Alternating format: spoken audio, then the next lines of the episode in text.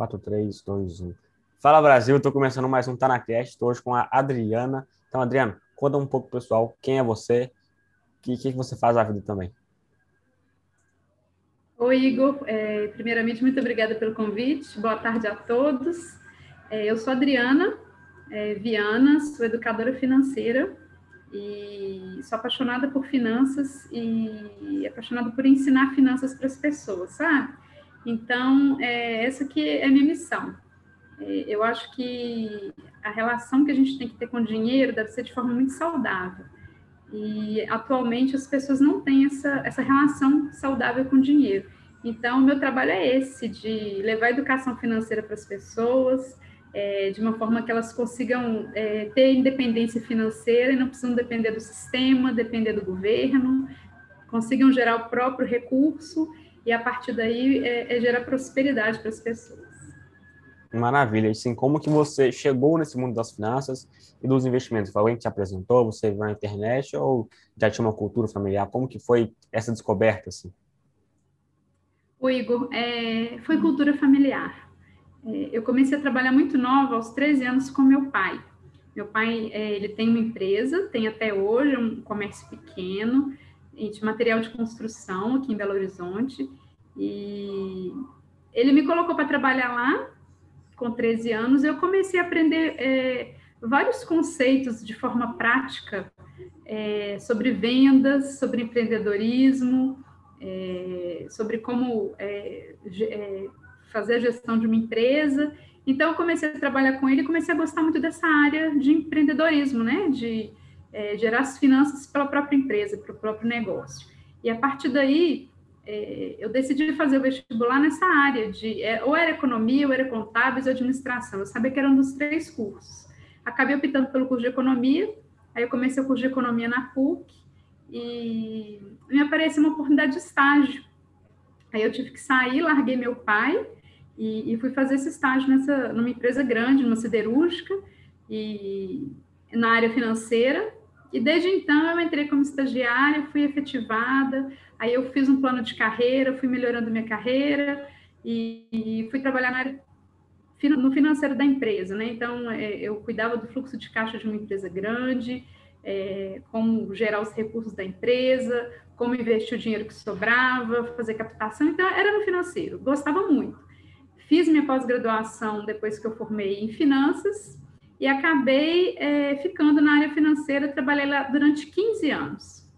Só que a partir daí eu casei e fui ter minhas filhas, né? Então foi a partir daí que é, aquele espírito de mãe, coração de mãe tocou mais forte e eu via que eu estava num, é, numa situação muito corrida de é, trabalho e cuidar dos filhos. Então eu acabei optando por é, pensar em sair da empresa e montar o meu próprio negócio. Como eu já tinha várias noções de empreendedorismo, é, eu tentei arriscar montar um próprio negócio, montei esse negócio em sociedade com a minha irmã, que também tinha filhos, e a gente acabou é, abrindo essa empresa e acabei pedindo demissão, porque o meu novo negócio me permite ter mais flexibilidade de horário para cuidar das minhas filhas, e sem deixar de trabalhar. Então, esse negócio ele ficou por seis anos, e, e, era um negócio que era no ramo de eventos, então acabou que eu trabalhava muito no final de semana. E com a pandemia, era um ramo de eventos, eu acabei é, não dando continuidade à empresa. Terminei a sociedade com a minha irmã e comecei a fazer o curso de pedagogia, porque sempre gostei muito da área de educação. Então, a partir do momento que eu, eu vendi a minha empresa, é, eu quis trabalhar na área de educação, comecei a fazer minha segunda graduação em pedagogia Aí estou fazendo até hoje, adoro. E eu sempre tinha isso, essa, essa ideia na minha cabeça de que eu nunca tive uma aula de educação financeira. É, mesmo fazendo curso de economia, nunca tive uma aula de educação financeira na vida. Os, ensinamentos que eu tinha era, era o que tem todo, todo mundo tem aí sobre finanças e tal, e o que eu tinha aprendido os ensinamentos com meu pai. Aí que veio esse start na minha cabeça, por que não trabalhar a educação na parte de é, que eu estava fazendo curso de pedagogia e eu gosto muito de trabalhar com criança e juntar a educação financeira, porque eu queria começar é, uma nova carreira né, na área de pedagogia, mas eu não queria deixar para trás todo o meu conhecimento em finanças que eu tinha, que eu trabalhei muitos anos com finanças. eu não queria deixar isso para trás, eu não queria começar do zero. Eu queria aproveitar todo o conhecimento, a experiência que eu tive com finanças e colocar na educação. Foi a partir daí que eu comecei a trabalhar como educadora financeira, é, principalmente para é, para crianças, ensinar educação financeira é, desde a infância, para os adultos poderem é, é, crescerem e se transformarem independentes financeiramente, é, a partir da educação financeira. Porque eu digo, é, as pessoas têm uma crença limitante muito grande com o dinheiro. A gente, quando é criança, a gente aprende a falar que o dinheiro é ruim, que o dinheiro não traz felicidade, que se você está conversando com, com dinheiro, você é uma pessoa gananciosa. Eu acho que isso precisa mudar. E, e ao ver é, isso tudo, tudo que eu aprendi de finanças, inclusive as minhas finanças pessoais mesmo, que eu aprendi a cuidar, é, eu vi o tanto que é importante você cuidar, porque você precisa pensar tanto no curto, no presente e também no longo prazo, né? Que o resultado venha com longo prazo, que eu queria passar isso para as pessoas. Então, foi a forma que eu descobri, foi é, é, é, trazendo esse canal para as pessoas de ensinamento, eu repassar o que eu sei, para as pessoas conseguirem também trabalhar o dinheiro de forma consciente, e a partir da infância. Então, hoje eu trabalho muito com educação financeira para mães, porque a partir da que eu ensino finanças para as mães, principalmente, o meu perfil ele é focado para as mães, mas educação financeira para todo mundo e para as pessoas poderem, é, as mães, os pais poderem repassar isso para os filhos, para quando é, é, essa criança tiver com 17, 18 anos, ela já tem uma noção que ela pode já estar tá investindo e já pensando no futuro e, e ter noções de empreendedorismo para estar tá montando o próprio negócio. Então, isso aí eu acho que traz uma independência que quando a pessoa adulta estiver naquela fase já de pensar em aposentadoria, ela vai ter aquela liberdade financeira de poder falar assim, nossa, eu preciso trabalhar, não, eu quero trabalhar, mas é, se eu parar de trabalhar, eu tenho como parar de trabalhar, porque eu consegui minha liberdade financeira, eu tenho renda hoje que me sustente e que me dê algo a mais, né? Que, que é, é a conquista de sonhos que a gente tem quando a gente consegue ter uma, uma vida financeira independente. Assim, eu acho muito interessante a trajetória, até comentei com você antes de gravar, porque, assim, o mais interessante de conversar, assim, não é somente falar, assim, da parte técnica, né, de falar, pô, investir assim, assim, assim, porque isso qualquer pessoa vai saber, então, se juntar aqui eu e você, ou qualquer outra pessoa na internet que fala de finanças, qualquer pessoa vai saber falar e vai saber também entender um pouco essa, esse conceito técnico. Eu acho que o que diferencia cada episódio do outro é justamente a pessoa com quem eu estou conversando, então a trajetória. Então, como falei, não vai existir uma, não vai existir uma outra Adriana que vai entrar aqui e vai contar a mesma trajetória. Então, cada trajetória é única. O que eu achei bem interessante do seu processo, da sua história em si, é que tudo foi um processo.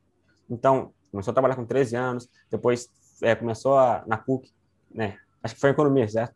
Foi economia mesmo. Sim, aí economia. você entrou, aí depois você também pegou um estágio. Então, assim, tudo foi um processo eu queria que você comentasse assim, o quanto que sua experiência de jovem, trabalhar com seu pai já, te contribuiu no futuro. Eu falo assim, a parte prática, né? Porque muitas vezes sobra a parte teórica, mas falta um pouco a prática. Quanto você acha que isso te agregou e te tornou uma, uma profissional, uma mãe, uma pessoa melhor no futuro?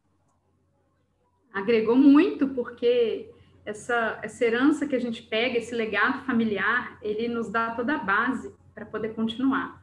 Então, não adianta é, você ser o melhor aluno da turma, estar é, tá em primeiro lugar em tudo, saber tudo na parte técnica, se você não tem uma base. E uma base que eu falo é uma base de essência, você não se perder sobre quem você é de verdade.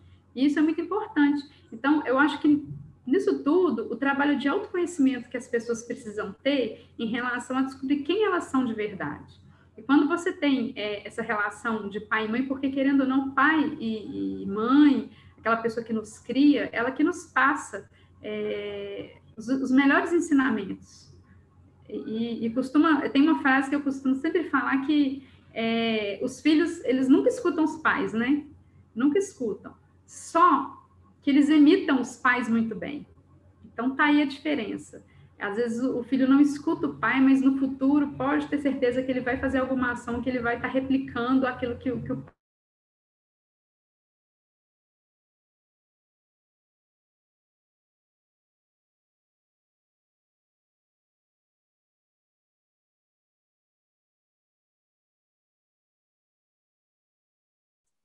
Alô? alô pai ou a mãe fez. Jo... Oi? Tá escutando? Né, para mim travou um pouco, agora que voltou. Ah, tá.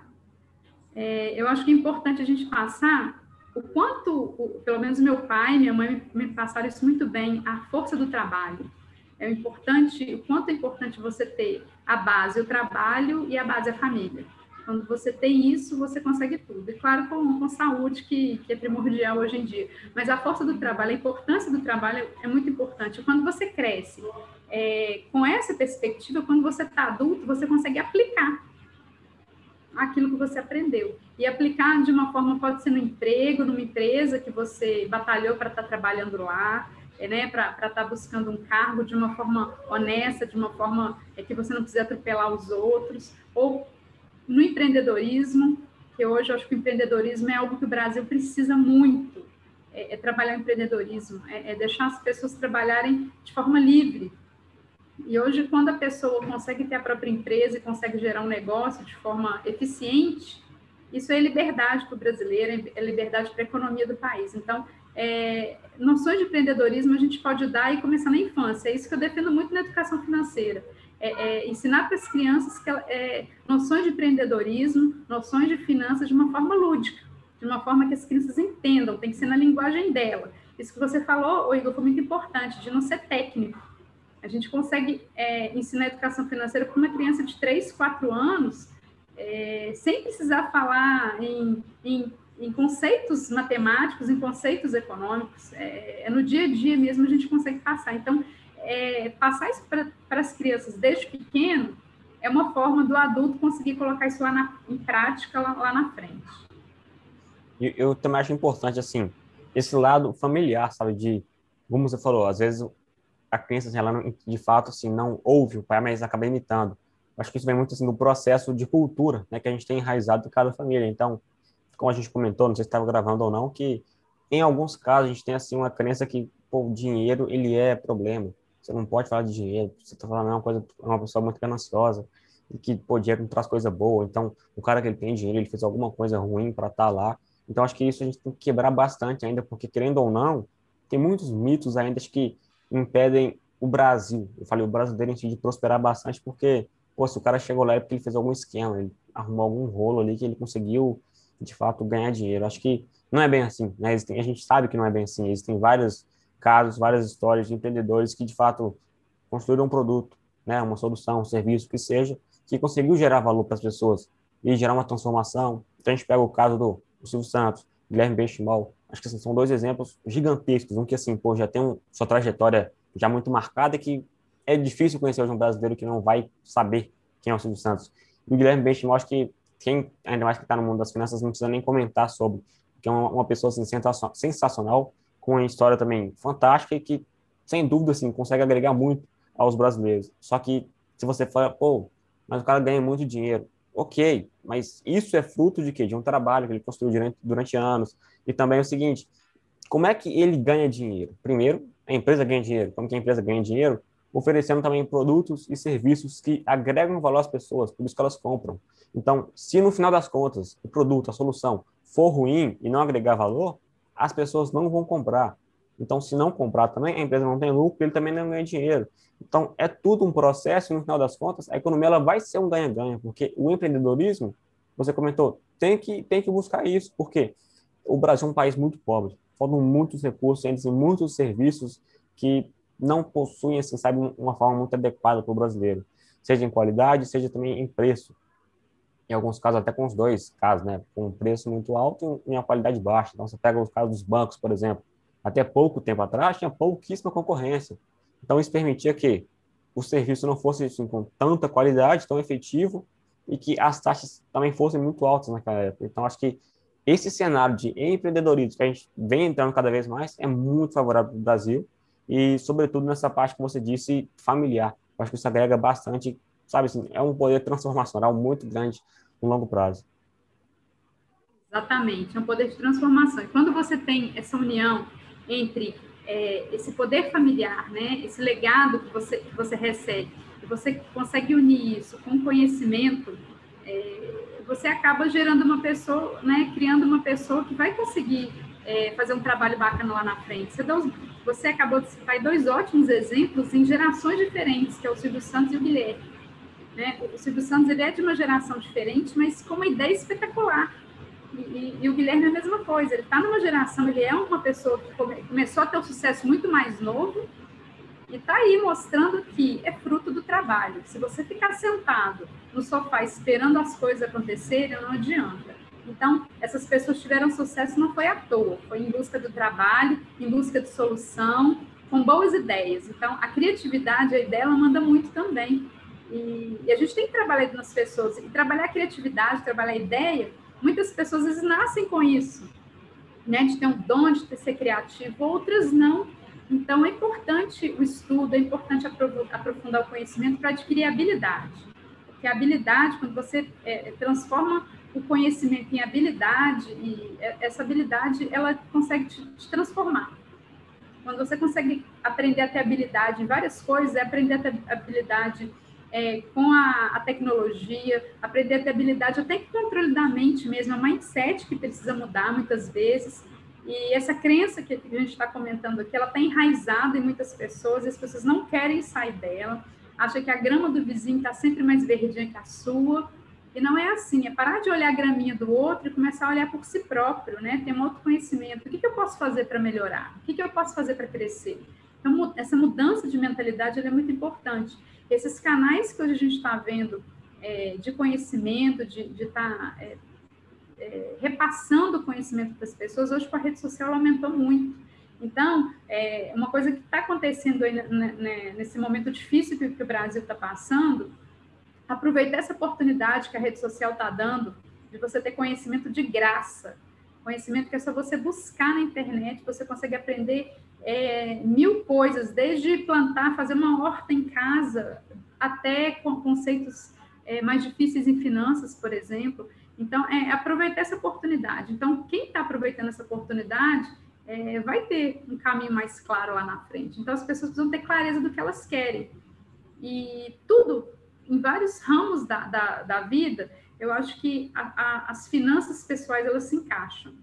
Quando você consegue ter um controle financeiro pessoal, é, você consegue é, passar por momentos difíceis na vida. Quando você tem. Hoje a gente pode ver 66% dos brasileiros estão endividados. Não esperar estar endividado, estar com dificuldade financeira para procurar educação financeira. A educação financeira ela evita problemas conjugais, ela evita é, falências, ela evita que você é, durma melhor quando você tem o controle das suas finanças. E a partir do momento que você tem o controle consegue ainda, aí a gente está falando até um pouquinho do, você comentou sobre investimento, pegar o seu dinheiro e ainda fazer ele trabalhar para você, isso é fantástico. Então, o conhecimento da educação financeira é, é importante. E, e, voltando aqui no caso que você estava falando de família, procurar é, as famílias conversarem mais sobre dinheiro de uma forma saudável, sentar à mesa, é, e conversar é, um pouquinho sobre dinheiro de uma forma leve, tá? Não é, não é cobrando. Se, se o pai chega na mesa para jantar e já está reclamando do chefe, reclamando do trabalho, já está passando naturalmente uma crença limitante para o filho. Então, é, é, é, passar algo interessante, é o que está trabalhando, o projeto que está fazendo no trabalho, algo que agregue para a criança. Então, hoje tem, tem vários meios a gente quebrar essa crença limitante, saber que o dinheiro traz felicidade, sim, mas que ele é um meio, ele é um meio para você adquirir seus sonhos ele não é o fim. Então, ele é apenas uma ferramenta para você estar adquirindo sonhos. E trabalhar os sonhos também é uma coisa muito importante que eu uso muito na educação financeira. É, não adianta você só querer achar que só tudo que o vizinho tem é melhor. Quando você consegue planejar e ter sonhos, pode ser desde um sonho mais simples até uma, uma viagem dos sonhos. Quando você começa a pensar nesse sonho e transportar ele para o papel, começar a ter noções de meta, de planejamento, trans, transformar isso no planejamento, ele fica mais fácil, mais fácil de ser conquistado. Porque aí você vai saber quanto ele custa, quanto tempo você vai demorar para conquistar e, e, quanto de dinheiro né, que você vai ter que trabalhar aí para poder estar tá conquistando. Então, esses conceitos, conversar sobre sonhos com os filhos é algo interessante. Você perguntar para o seu filho hoje, qual é o seu sonho, meu filho? Dependendo da idade, pode ser um brinquedo, ah, eu quero um celular. É, é bacana trabalhar isso com a criança, já trabalhar é, é noções de, é, de poupar, de quanto é importante poupar um dinheiro. É, o cofrinho, muitas vezes, ele é banalizado, as pessoas acham que ele não é uma boa ferramenta, por exemplo, para ensinar a criança a educação financeira. O cofrinho é uma excelente ferramenta para estar tá iniciando também a educação financeira com os filhos, mas de uma forma diferente. Não adianta só colocar o dinheiro lá e esquecer dele. Fazer um cofrinho, um para o dinheiro que você vai gastar hoje, a criança está livre para escolher, outro cofrinho você vai trabalhar os sonhos, aquele que você pode trabalhar no curto prazo, mas é, com uma meta para ser seguida, por exemplo, a criança quer comprar um celular, então vamos juntar o dinheirinho aqui para comprar o celular. E outro cofrinho a gente trabalha é o futuro, eu, eu chamo de baú do tesouro, é colocar lá para o futuro, é esquecer que aquele dinheiro existe. Que a partir daí você está ensinando a criança que ela tem um dinheiro para gastar hoje, um para o médio prazo e um para o longo prazo. Então, essa noção de, de curto, médio e longo prazo também é importante trabalhar com as crianças. E a partir daí, o pai e a mãe conseguem, é, dentro da família, principalmente, já passar conceitos que é, vão ter com certeza um retorno positivo lá no futuro. E te falo, Igor, que se ainda juntar é, essa educação familiar financeira, ainda juntar é, com a escola, porque hoje a escola, ela desde 2020 agora as escolas são obrigadas a aplicar a educação financeira como disciplina é, interdisciplinar. O que, que, é isso? As escolas não têm uma aula específica de educação financeira. Ela está ela tá inserida na aula de geografia, por exemplo, como consumo consciente, na aula de história, quando conta sobre a história do dinheiro, na matemática, como, quando envolve um problema matemático, é, usando o dinheiro, usando moeda. Então, tem vários jeitos de aplicar a educação financeira na escola. E agora ela já, a, a BNCC, ela, ela colocou, né, o, a BNCC é um documento normativo que gere tu, todas as aprendizagens básicas que as crianças têm que ter no ensino básico. E a educação financeira agora, desde 2020, é obrigatória. Então, o papel das escolas é muito importante, porque quando a criança vai para a escola e, tem uma noção de educação financeira, é um efeito dominó, ela leva isso para casa. Quando ela leva isso para casa, os pais estão com crenças limitantes com relação ao dinheiro. Mas ela aprendeu isso na escola, ela passa para os pais, os pais já vão começar a ter uma mentalidade diferente. Então, essa parceria entre a família e a escola, eu acho ela assim fundamental para estar disseminando a educação financeira. E aí, assim, foram vários pontos que eu achei, muito interessante. Eu vou começar falando que dinheiro de fato não é fim, porque pô, ninguém quer dinheiro pelo dinheiro. Então, ninguém abre uma empresa pensando no dinheiro. Mas ela pensa que, ah, não, quero ter muito dinheiro, mas no final das contas não é dinheiro, porque dinheiro não serve de nada. Assim, vai ser estranho a pessoa ouvir isso. Não, como assim dinheiro não serve de nada? Não serve de nada. Você pode estar numa ilha deserta, é um caso extremo, mas você está numa ilha deserta, você tem lá um milhão de dólares. Serve para quê? Para nada. Você não consegue trocar uma roupa, um alimento, uma casa, um carro, um celular. Então, o dinheiro só tem valor se você puder trocar por alguma coisa. Se você não consegue trocar, ele não tem dinheiro. Você não come dinheiro, você não dorme dinheiro, você também não veste dinheiro. Então, o dinheiro por si só não tem muita utilidade. O que tem interesse de fato é o que você pode fazer com ele. Então, por si só já quebra muito também do paradigma que, pô, eu tenho que acumular dinheiro. Não, você tem que acumular ali um patrimônio que também vai te gerar renda. Porque em si o foco do dinheiro não é ter dinheiro, mas ter dinheiro para que ele possa te gerar renda. E que com isso você possa ter também uma clareza mental, uma liberdade de poder de escolha, igual você comentou antes. Pô, a pessoa está com 60, 70 anos. Às vezes não tem tantas condições de trabalhar ou produzir o quanto produzia antes. Se você investiu durante pô, dos seus 20, 30 anos até os seus 60, 80, você acumulou um patrimônio. E acho que além disso, não é você chegar lá, não, tem um milhão. Mas é que esse um milhão vai estar trabalhando para você e vai estar te, tá te gerando uma renda. Então você pode uhum. escolher, hum, eu não vou trabalhar porque pô, desgasta muito, também estou cansado. Hum, hum, essa vida não é para mim, mas eu posso descansar, aproveitar um pouco, porque o dinheiro me gera uma renda. Então, esse que é o importante, porque vamos analisar o caso de qualquer bilionário, que seja pô, multibilionário, mais ricos do mundo. Não é dinheiro pelo dinheiro. Tem sempre assim algum propósito além daquilo. Depois a gente pode comentar um pouco também. Vi uma frase sua aqui no Instagram Acho que mães, mães inteligentes formam sucessores nesse sentido. Então, assim, a gente pode comentar sobre isso também, porque acho que é, é cultura, então é família, acho que é uma, uma, das coisas mais importantes que tem, como você comentou, junto com a escola. Formam, assim, pilares fundamentais que é lá que a criança vai aprender o que é certo, o que é errado, o que ela deve ou não fazer, e também onde ela constrói muito da mentalidade dela. Então, se ela vê num ambiente ali, porque é totalmente fechado, que nunca falam sobre dinheiro, o dia que ela pensar em comentar sobre dinheiro, ela vai lembrar, pô, não posso comentar sobre dinheiro porque é errado. Então, isso vai reforçar a cada geração. Então, o pai aprende com o avô, não pode falar de dinheiro. O filho aprende com o pai, aí vem o neto. Então, acho queria até que se comentasse depois, além disso, né, de mães inteligentes, agora não é, mas formam sucessores.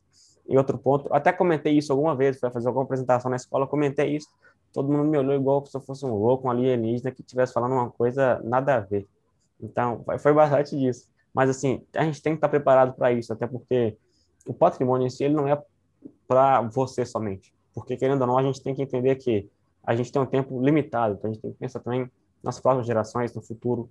E acho que de família esse conceito é muito importante, de você ter, eu falo, além de um patrimônio, mas também a cultura, né? Para você deixar para seu filho, além de um patrimônio, uma herança, assim, mas um legado que seja cultural, que seja relevante, para ele entender também valores e princípios que são importantes a serem passados. E como você trabalha bastante nessa área, eu queria que você comentasse, tipo, qual que é, assim, a dificuldade que você encontra hoje, assim, de trabalhar, até porque você vai trabalhar assim mais com criança, mas querendo ou não, você não fala com a criança diretamente. Você deve falar com a mãe, que a mãe fala com a criança. Só que a gente sabe, no Brasil é complicado. Então, mesmo a mãe, mesmo tipo assim, mesmo a mãe, ela não tem assim tanta condição, não falo nem condição, mas eu falo assim, entendimento sobre a educação financeira. Então, acho que é um processo colaborativo, mútuo, né, que você vai agregar tanto a mãe quanto a criança. E vai formar ali um lar, eu falo assim, muito mais prazeroso de viver e também com os princípios muito positivos, eu diria. Exatamente. É... Primeiro, o ponto que você falou aí no início, sobre é, esse propósito que as pessoas têm que ter, que o dinheiro não é o fim, ele é o meio. E quando você pode for abrir uma empresa ou for trabalhar com qualquer coisa, se você primeiro coloca um propósito na frente, algo que você gosta de fazer, o dinheiro ele vem naturalmente depois. Então, se você só está pensando no dinheiro primeiro, é, é, aquela velha frase, tira o cifrão dos olhos, né? Porque quando você começa a ver é, que você está dando solução para as pessoas, que você está dando oportunidade é, de uma ideia nova para as pessoas, elas vão comprar essa ideia. Elas vão gostar e vão comprar essa ideia. Então, o retorno financeiro ele vem naturalmente. E quando ele vem naturalmente, você acaba é, é, é, gerando e, e, ele vai multiplicando. Então, é, é, um dos pilares muito importantes na educação financeira, que é o multiplicar. Então, você tem que pensar nele de uma forma natural, que ele multiplica. E para isso acontecer, é, você precisa ter ensinamentos, ter noções, é, conceitos de como multiplicar esse dinheiro. Então, é, nessa frase que eu coloquei aí, que ela me inspira muito, é que mães inteligentes formam sucessores. Por que eu gosto muito dessa frase? Porque nós, como como pais, a gente tem que é, procurar deixar um legado para os filhos. Isso que você falou é muito importante. Não é só deixar herança patrimonial. Ela, claro, ela ajuda muito e vai ajudar muito é, o filho é, na hora certa. Só que aquele legado de ensinamentos, aquilo que você passa para os seus filhos, que são os ensinamentos, o aprendizado, é, esse vai ficar para o resto da vida do filho. Ele vai conseguir, isso aí passa geração né? O bem patrimonial, aquele bem de herança, ele fica, agora não. Aquele legado de ensinamento, ele vai ultrapassar gerações. E a educação financeira, ela é a barreira que eu enfrento muito, que você perguntou qual é a maior dificuldade, é essa crença limitante em relação ao dinheiro. Ela realmente ela é uma barreira para as pessoas, é, que demora mais a ultrapassar, porque vai, não é nessa geração que vai se resolver. Então, o que eu estou começando aqui é uma sementinha que eu estou plantando na vida das pessoas que, no futuro, é, eu quero que ela, ela seja uma coisa natural, algo natural que falar sobre finanças. É, uma outra barreira, quando a gente fala sobre investimento, é, hoje o investimento é algo que é muito fácil de se conquistar, é muito fácil, ele, ele não é difícil, ele é trabalhoso para se aprender, mas não é difícil, não é impossível. E essa crença limitante que investimento é só para quem tem grana, quem tem muito dinheiro, que é algo dificílimo, porque as pessoas já pensam no investimento com fórmulas mirabolantes, planilhas enormes de Excel, é, monitorando o mercado o tempo todo. Isso é para aquele profissional que trabalha na área, que é um trader lá, trabalha na bolsa, trabalha com, no mercado financeiro. Mas o que eu quero defender é que a educação financeira, quando você tem educação financeira e consegue aprender conceitos, principalmente para as mães, eu falo, eu estou muito direcionado às mães, para elas poderem passar isso para os filhos. Porque quando a mãe aprende, é, a mãe tem noções de empreendedorismo, ela vai passar isso para os filhos. E o investimento é alguma coisa que dificulta muito, porque as pessoas acham que é mega difícil.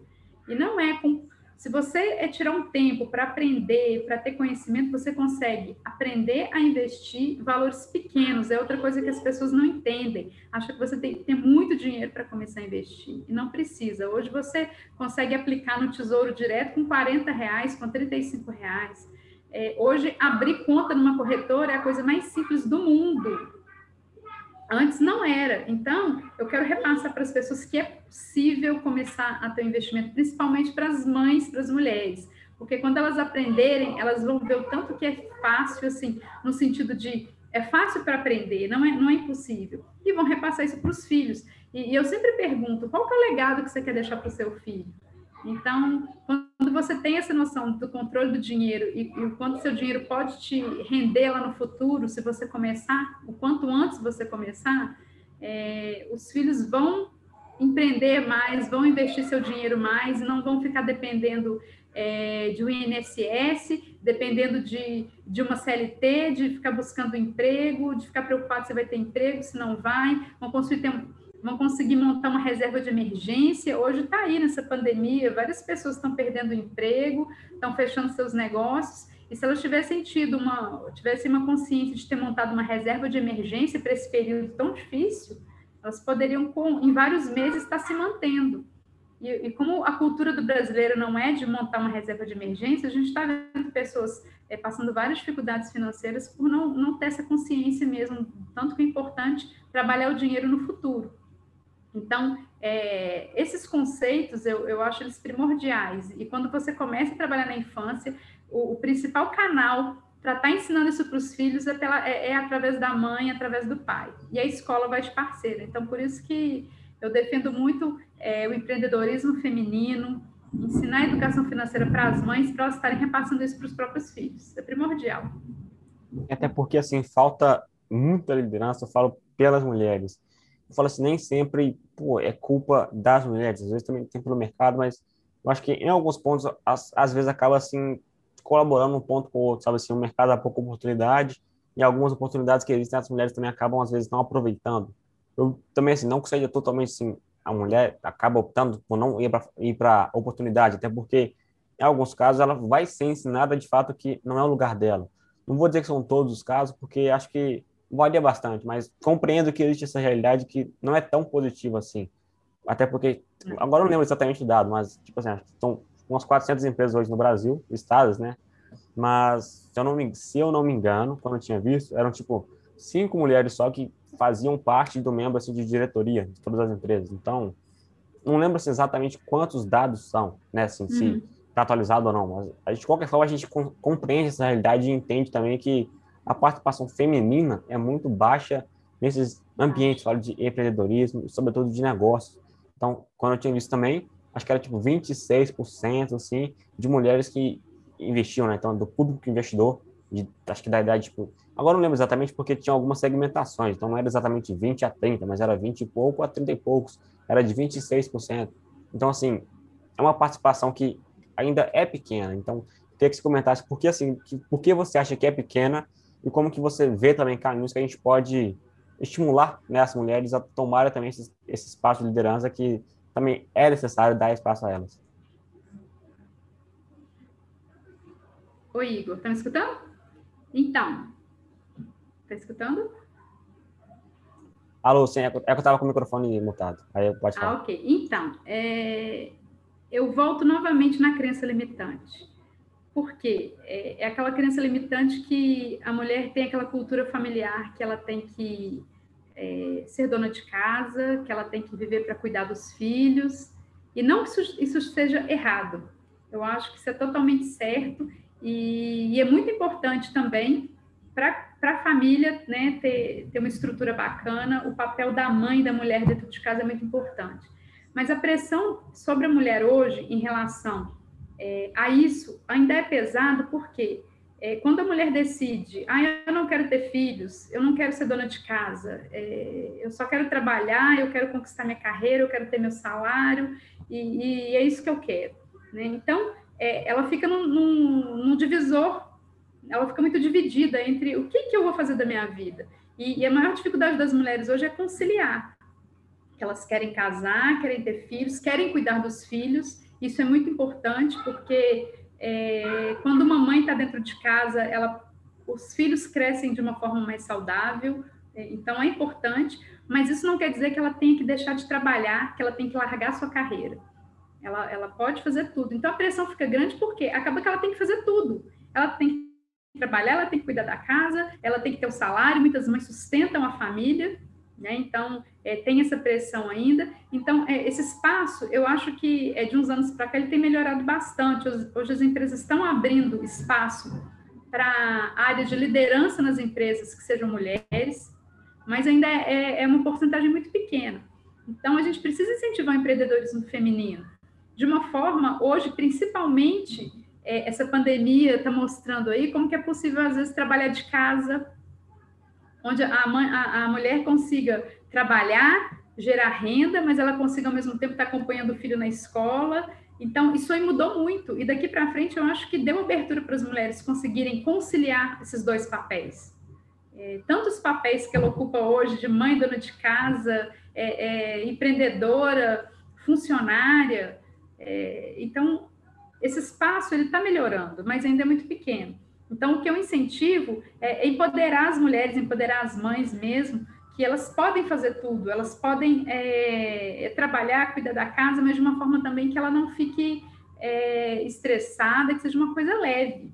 Né? Então, procurar hoje, é, tem várias opções, principalmente a rede social está tá deixando essa abertura para mulheres fazerem né, o marketing digital, vendas online. Hoje, aprender o marketing digital ainda é uma forma é, que está sendo muito, eu acho, muito democrática. Se você quiser vender pela internet hoje, você vende sem custo nenhum.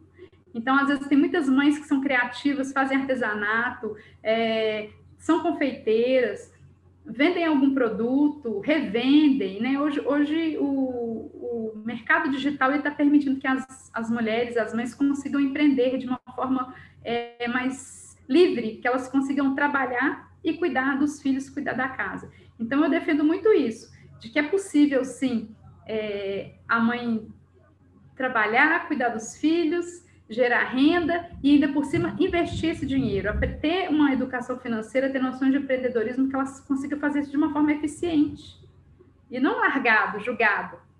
Quando a gente consegue aprender, né, empreender hoje é, é algo que precisa ser estruturado.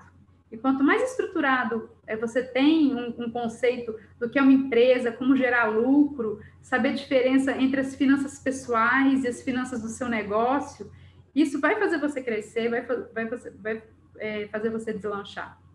E, ao mesmo tempo, é, esse conceito familiar, eu acho que a mulher, a mãe, ela, ela, ela leva a família para frente. Ela é um impulsionador, ela, ela dá uma alavancagem para a família no sentido de que que é possível empreender, é possível trabalhar e é possível também estar é, tá ali no, no, no, meio familiar ensinando é, coisas importantes que gerem um legado, que, que, que elas consigam gerar sucessores. Esses sucessores vão passar esses, esses ensinamentos para futuras gerações. E quando a gente fala também sobre sucessão, a gente já disse que envolve bastante princípios e valores, acho que o que está muito por trás disso, a gente pode pensar, por exemplo, nas memórias. Então, se eu te perguntar, Adriana, qual seria uma memória que você tem quando você era criança? Dificilmente vai ser, pô, ganhar um presente. Acho que vai muito de momentos, né? Então, que você teve com seu pai, com sua mãe, tudo que você teve de aprendizado, assim, de momentos juntos. Então, acho que, de fato, isso vai contar, às vezes, muito mais do que, de fato, um bem material. Então, eu acompanho muito o Henrique Breda, ele também fala bastante sobre família, além dos investimentos, que é um grande, grande gestor.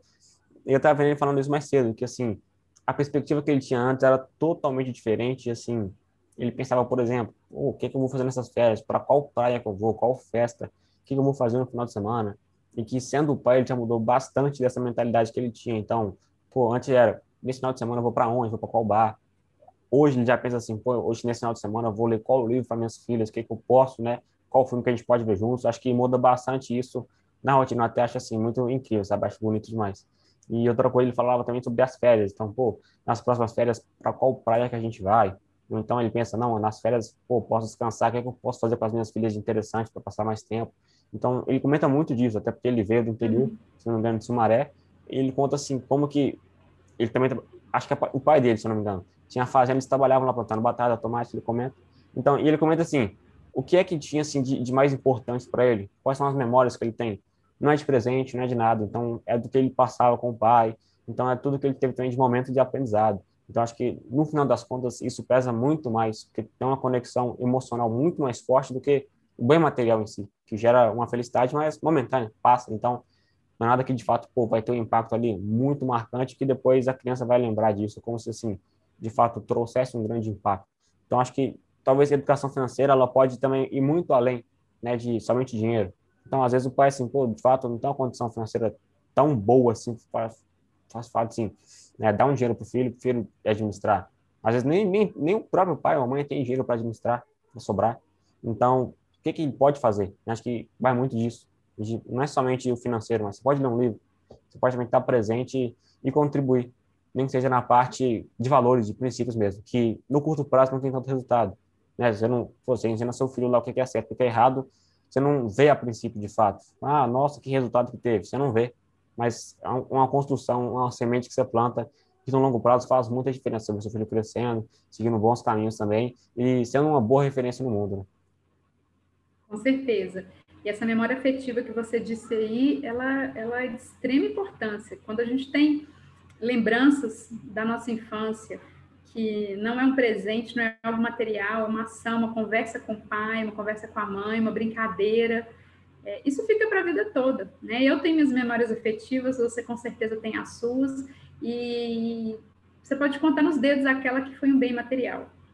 E se foi um bem material, a gente consegue é, transformar esse bem material numa situação de memória afetiva, de emoção, que ele acaba sendo apenas, como dinheiro, apenas uma ferramenta para você gerar algo que fique no coração, na cabeça da pessoa por muitos anos. E o que você falou é muito importante, às vezes não é só com dinheiro. Tem várias coisas é, que a gente pode trabalhar na família que eu acho que é, é importante, que é o diálogo. Conversar sobre. Conversar sobre tudo, principalmente sobre o dinheiro.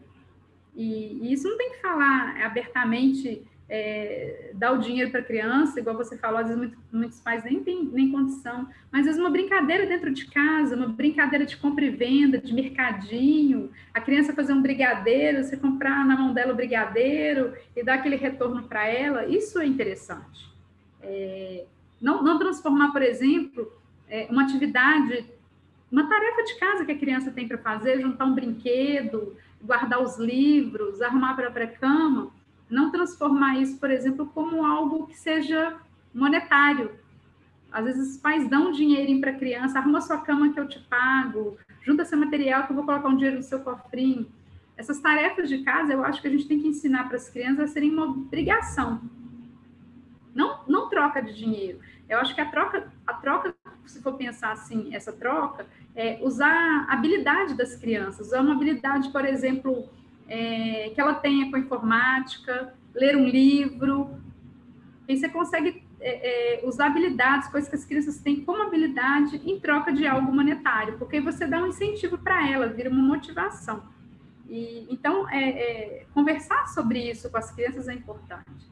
E, e, quando a gente aprende isso desde criança, a gente leva isso para a fase adulta. E quando isso chega na fase adulta, você consegue administrar melhor, porque você teve um controle mental no ensinamento né, que, que, que, te gerou um ensinamento. E esse ensinamento, você colocando ele em prática, ele com certeza vai, vai render bons frutos.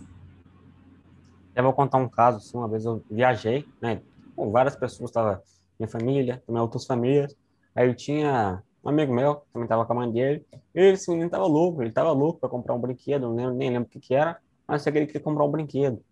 E a mãe dele também tinha um dinheiro, tipo assim, o dinheiro era dele, né, mas ficava com ela, Aí ele estava doido, pedindo dinheiro para a mãe, para ele comprar.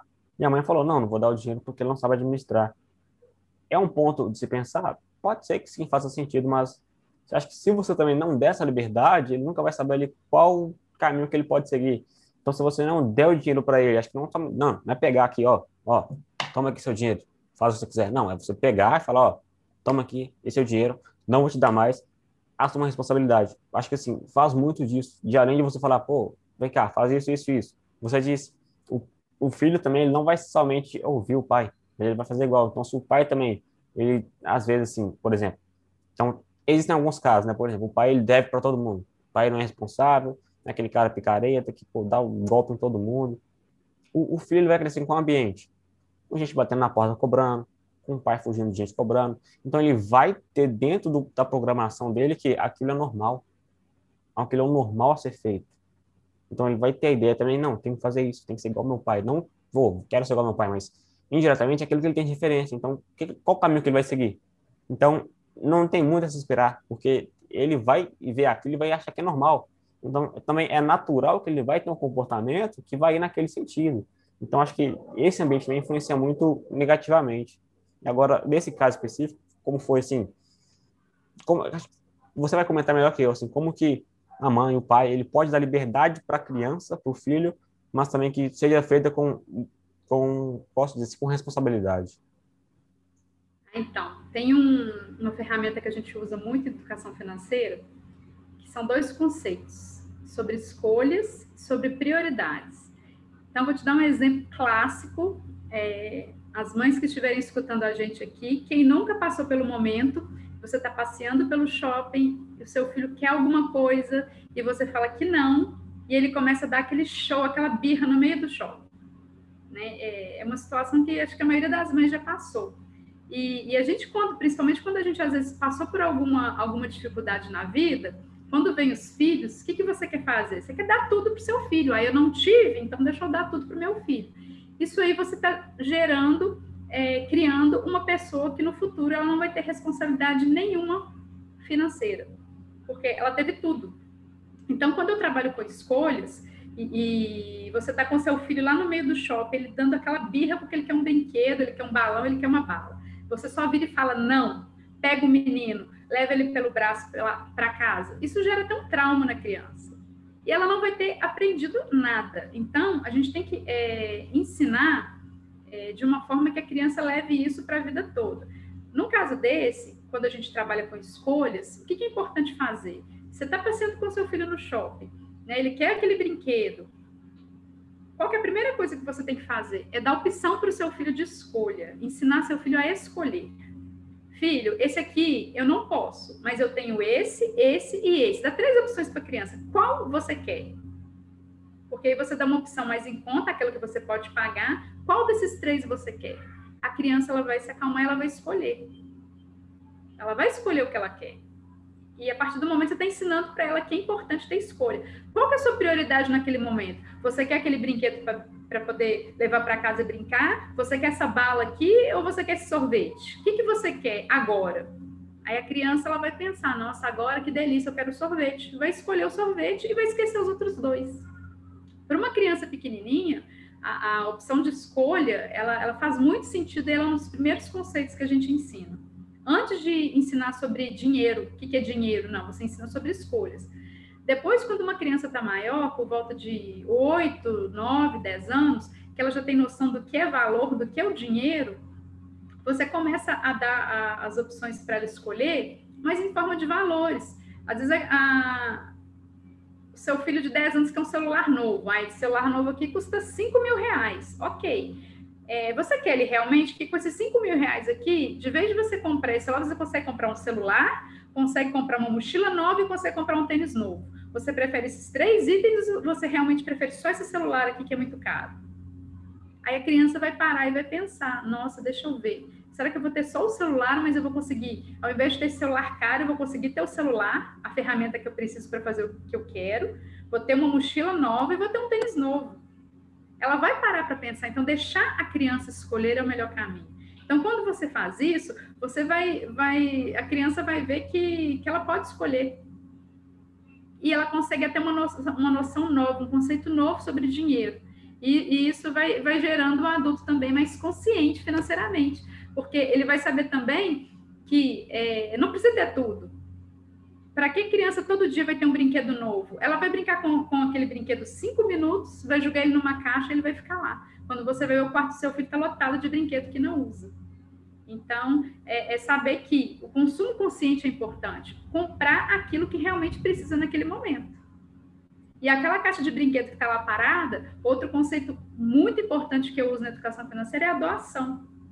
É doar. Aquilo que você não usa, você passa para uma pessoa que precisa. Então, a doação é um conceito importante. A doação também não é só de doar um produto material, é você ensinar o seu filho, que tem às vezes tem um irmãozinho, que ensinar o seu filho, ensinar o irmão, ajudar o irmão com as tarefas, ele também é algo que é uma doação. O filho mais velho está passando para o filho mais novo.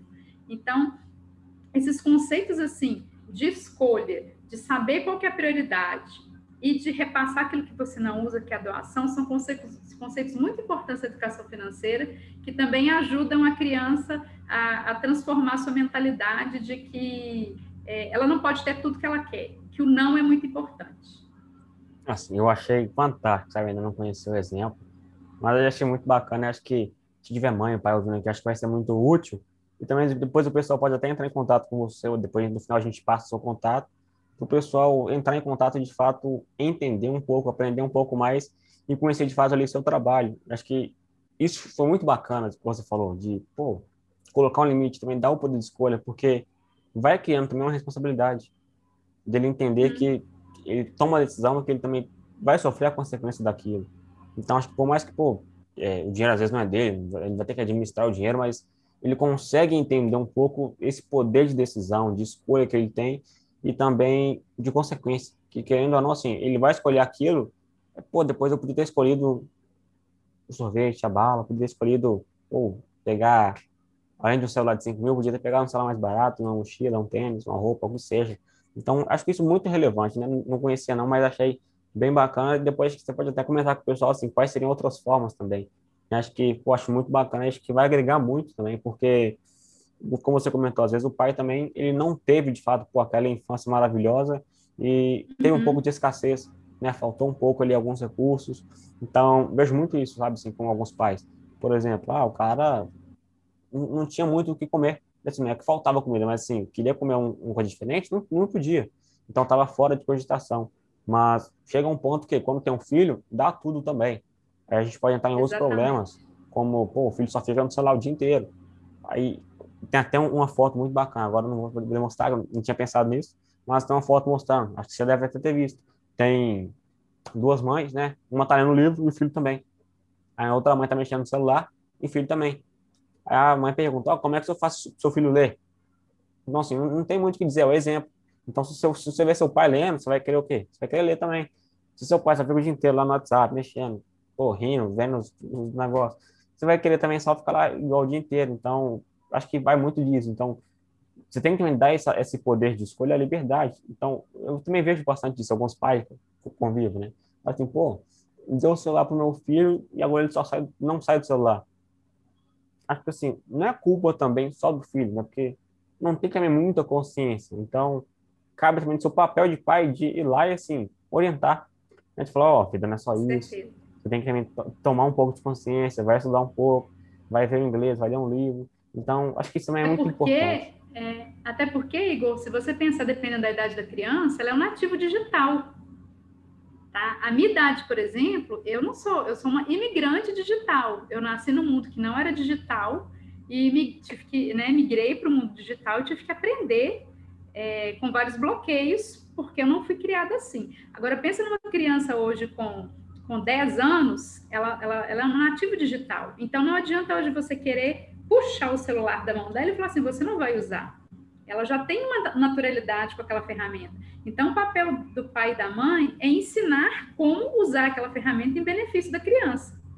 E o bom exemplo é, é, é esse limite mesmo de horário, ensinar ferramentas que agregam, ferramentas é, tecnológicas que vão ensinar a criança algo que ela possa é, aprender e repassar. Né? Não é só deixar a criança lá no joguinho 24 horas sem agregar nada para ela. Né? Então, o nativo digital hoje, ele precisa é, ser trabalhado de uma forma consciente, que a ferramenta está ali, não adianta proibir, porque ela está na mão de todo mundo hoje, ela é uma ótima ferramenta e só precisa ser trabalhada de uma maneira correta. De fato, porque a ferramenta, ela é a mesma. Então, pô, é é, se eu estou usando o celular aqui para ler um livro, ou ficar, pô, mandando meme, brincadeira o dia inteiro no WhatsApp, o celular é o mesmo. O que muda uhum. é o quê? É o que eu faço dele. Então, também vejo muito isso é uma coisa mais filosófica, mas assim, as coisas não são o que elas são, mas o que nós fazemos dela. Então é uma coisa assim, muito mais filosófica e que assim, a gente pode interpretar isso de diversas formas. Agora eu queria que você comentasse de fato isso, eu falo assim de, de criação de valores, o que, que você acha interessante passar, além daquilo que você já comentou assim, muitas coisas não é, pô, você não é mérito seu arrumar seu quarto, sua cama, é obrigação. Então acho que você pode comentar um pouco isso de princípios também, valores. Ah, com certeza. É, o princípio ele vem dessa, desse conceito que eu acabei de falar, que quando o pai ele teve alguma dificuldade, né, essa, essa, essa ideia de escassez mesmo quando era criança, e, e, às vezes ele consegue conseguiu ter uma prosperidade financeira, ele tem condições, ele quer dar tudo para o filho. E o filho cresce sem dar valor é, ao dinheiro. Ele acha que o dinheiro é fácil, que o dinheiro dá em árvore. tem criança que acha que o dinheiro dá em árvore. Outro dia minha filha é, a menorzinha, a gente vai no caixa eletrônico, ela acha que o dinheiro nasce no caixa eletrônico. Não entende como, como que funciona a origem do dinheiro.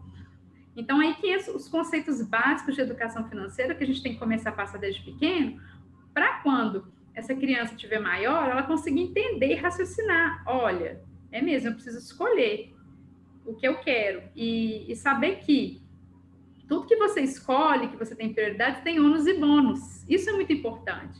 Saber que se eu estou deixando de consumir isso para consumir isso, é, tem consequências que se eu quero esse produto, esse celular, mas eu tenho que gastar todo o dinheiro que, que eu conseguir poupar, tudo num produto só, ela tem que saber que ela tem que arcar com a consequência, ela não vai conseguir comprar mais nada até ela juntar de novo. Então, passar esse conceito de escassez, essa palavra que você falou é muito importante, que tem escassez. É, a criança, ela precisa, a criança, o adolescente, precisa sentir falta. Não pode ter tudo na mão. Olha para você ver, tem um exemplo interessante eu sigo muito é, e acompanho muito alguns jovens investidores, sabe, Igor? É, jovens com 17, 17, 18 da sua idade que já investem, que já têm um dinheiro, investem em bolsa de valores e tal. Outro dia eu estava escutando um podcast de um deles e, e ele foi perguntado, é, a seguinte pergunta fizeram para ele, mas aqui, você tem essa rede social, você fica falando em investimento, alguns termos difíceis, você teve infância, você aproveita a sua, a sua, a sua juventude, a sua adolescência, como é que você aproveita isso? Você só fica lá trabalhando com, no mercado financeiro o tempo inteiro? Ele falou assim, não, eu me divirto. Só que, por exemplo, quando eu estou sentado é, é, jogando videogame, eu estou escutando um podcast sobre investimentos. O meu colega está lá jogando o mesmo videogame e está deitado no sofá. Hoje o jovem, ele está muito esperto no sentido de conseguir fazer várias coisas ao mesmo tempo. Então, achei fantástico ele falar que ele conseguiu estar tá lá no videogame, que é algo estratégico. Hoje, hoje cada vez mais está tudo muito gamificado e a, a, gamificação ajuda muito, mas ao mesmo tempo ele está lá com podcasts estudando investimento. Então, é por isso, porque ele consegue equilibrar as duas coisas, só achando que, que o pai vai dar tudo para ele. É, outra coisa que, assim, principalmente os jovens, eles têm muita é, aquelas, aquela vontade de pertencimento. O que é pertencimento? É, o jovem hoje vai para a escola, né? Hoje não está tendo aula e tal, mas quando vai para a escola, é, um fica olhando qual que é o tênis do outro, qual que é o tênis, se é o tênis mais novo, mais caro, a mochila. Isso não é errado. O jovem ter essa sensação de pertencimento e ter aqueles produtos que ele quer, está no direito dele, porque é do jovem isso acontecer. O que, que a gente pode ensinar para o filho jovem?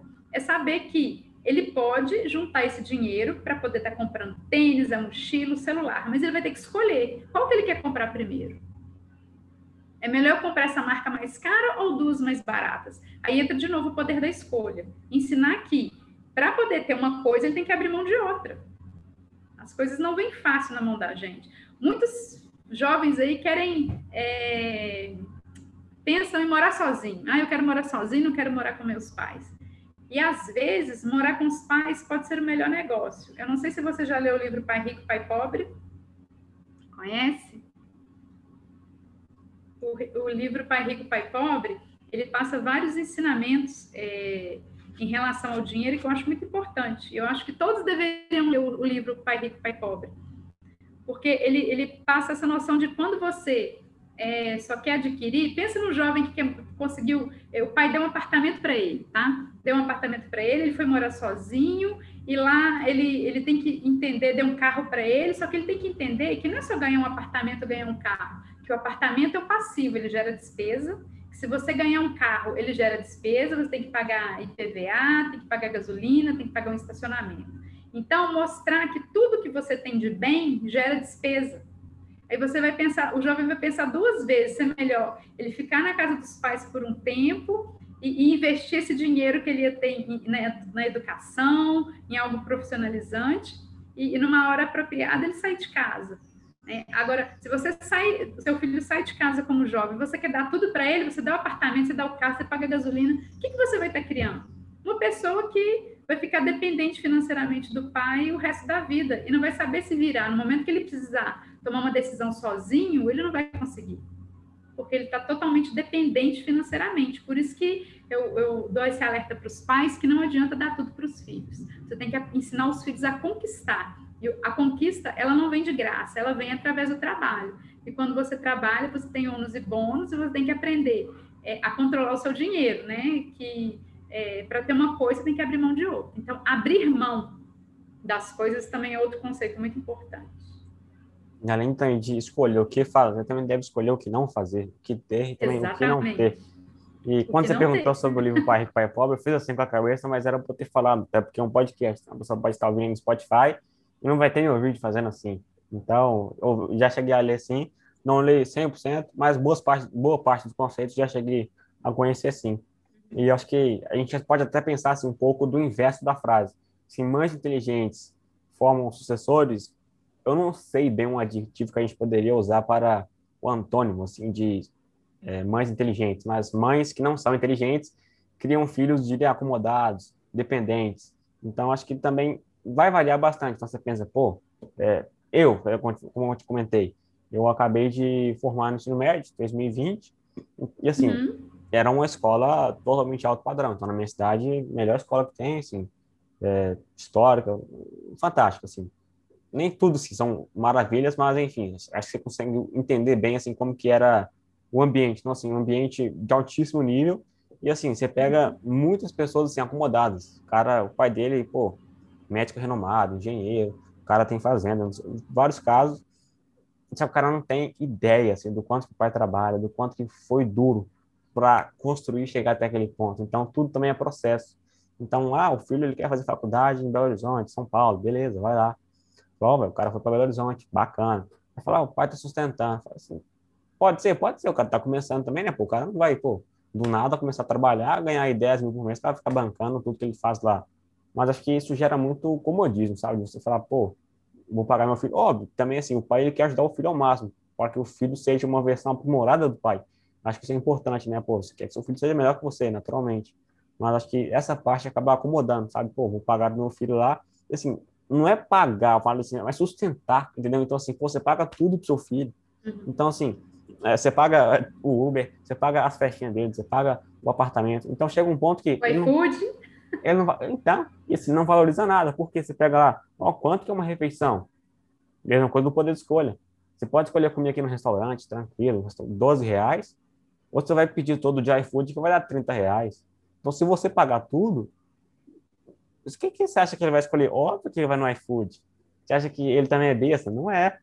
Mas assim, você, tem, você tem que deixar claro, porque uma hora isso vai vir à tona. Assim, vai vir esse ponto de escassez. Então, tem muito uma história, porque ah, o, o avô andou de camelo, o pai andou de camelo, aí o neto, não nem sei agora, mas tipo assim, primeira geração foi ruim, segunda geração foi ruim, terceira geração já melhorou de vida. É assim, terceira geração, acho que nem lembro o nome do carro, mas tipo assim, terceira geração tá aqui, aí vai criar um filho que vai ser um pouco acomodado que vai estar tá aqui.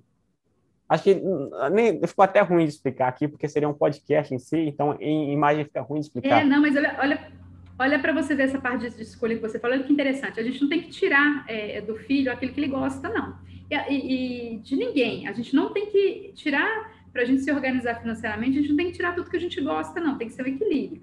Você pensa no jovem, ah, eu quero todo dia comer um lanche de 30 reais no iFood. Ok, mas aí você vai escolher, para ter esse lanche todo dia no iFood, 30 reais, você vai ter que abrir mão do Uber. Então você vai ter que para a escola, para a faculdade, ou você vai a pé, ou vai de bicicleta, ou vai de, de ônibus, no transporte público.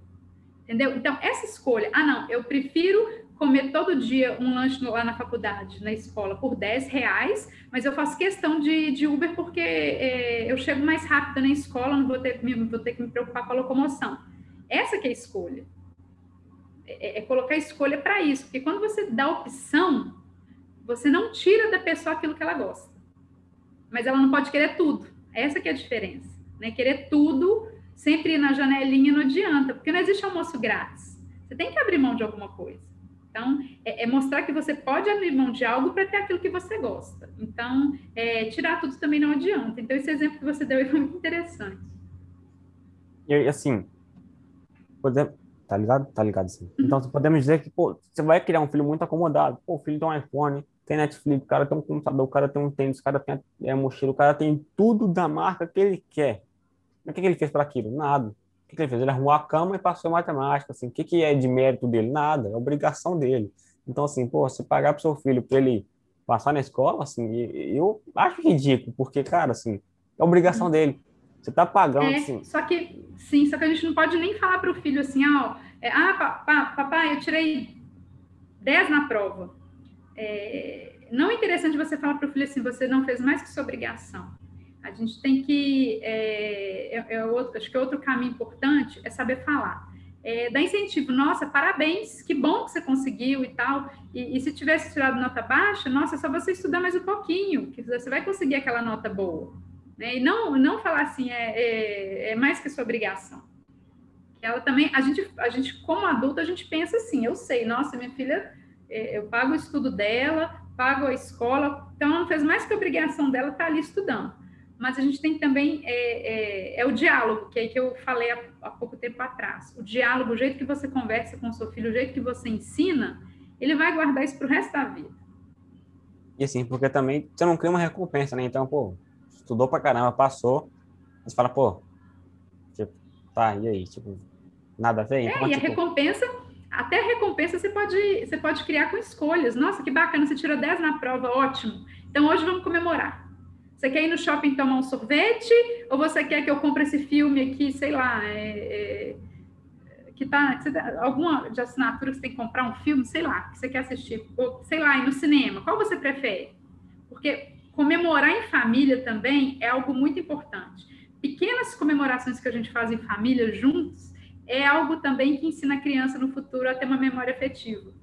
Então, é, qualquer que seja a comemoração, tirou uma nota boa, apresentou um trabalho, às vezes o pai ou a mãe está passando por uma dificuldade financeira, conversar em família, nossa, é, nós estamos passando por um momento difícil, porque tudo é fase, sabe, Igor? Estamos passando por uma fase difícil, ela vai melhorar, então a gente vai ter que fazer um sacrifício num determinado tempo, cortar isso, isso e isso, mas que lá no futuro a gente vai conseguir ter algo a mais, ter algo novo, mas para sair de uma situação difícil.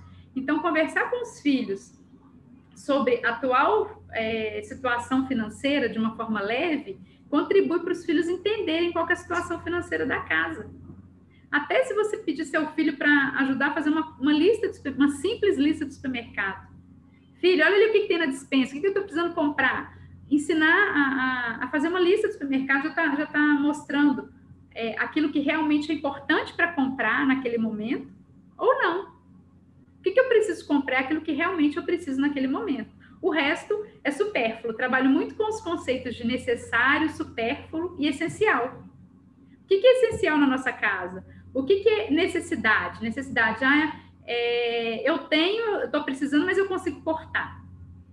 E o que, que é supérfluo? O supérfluo é o primeiro a ser tirado da lista. Então, esses conceitos também ajudam muito. E os filhos aprendem muito a, a, a ter essa consciência de, de, consumo, a dar valor às coisas, depois que você consegue ensinar isso também para eles.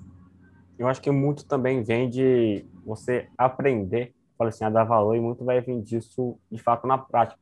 Você começa a trabalhar uhum. e você percebe, pô, cara, cara, eu trabalho o dia inteiro, eu trabalho semana inteira, o mês inteiro, chega no final do mês eu tenho mil reais. Aí na hora que você vai para o supermercado, você começa a ver diferente. Fala, pô, isso aqui é mil, isso aqui é, são pô, 30 reais. Cara, eu tenho que trabalhar isso aqui duas é. horas só para eu pagar um saquinho desse. Vou voltar de novo no livro Pai Rico, Pai Pobre. Tem uma, um conceito que ele usa no livro que é muito interessante, que chama a corrida dos ratos.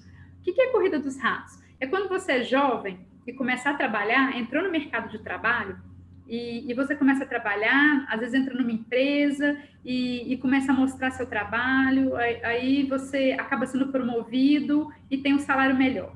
Né? Então, assim, no seu primeiro emprego, quando você começa a ter seu primeiro salário, aquele, aquele valor que você não tinha antes, puxa, agora dá para eu comprar é, esse tênis que eu não tinha, dá para comprar esse celular que eu não tinha e você compra. Aí você consegue melhorar um pouquinho, é promovido, seu salário melhora um pouquinho. Nossa, agora eu vou comprar o carro dos meus sonhos. Vai lá e compra o carro zero, compra o carro financiado. Porque o seu salário está dando para pagar. Aí você vai, comprou o carro, aí aquele salário que você tinha, você começa a trabalhar, a gastar para pagar aquilo que você comprou e vai trabalhar mais. Nossa, eu preciso trabalhar mais porque eu quero comprar mais. Aí você trabalha mais, aí mostra um bom trabalho, você é promovido de novo, né? Aquela evolução na sua carreira vai, vai melhorando, seu salário vai aumentando, aí você acaba casando, compra o primeiro apartamento Aí compra apartamento, não, que ótimo, aí tá lá, pagou o carro, agora tá pagando apartamento e o dinheiro só indo embora. Você vive para trabalhar e pagar a conta. Trabalhar e pagar a conta para ter aquilo que você quer. Aí vem os filhos, nossa, meu apartamento é muito pequeno, preciso de um apartamento maior, que agora tem que ter um quarto. Aí você troca de apartamento. Aí você vai e financia de novo. E vai. Aí você fica naquele círculo vicioso de só trabalhar e pagar conta, trabalhar, pagar conta e ganhar dinheiro, trabalha, paga a conta e ganha dinheiro.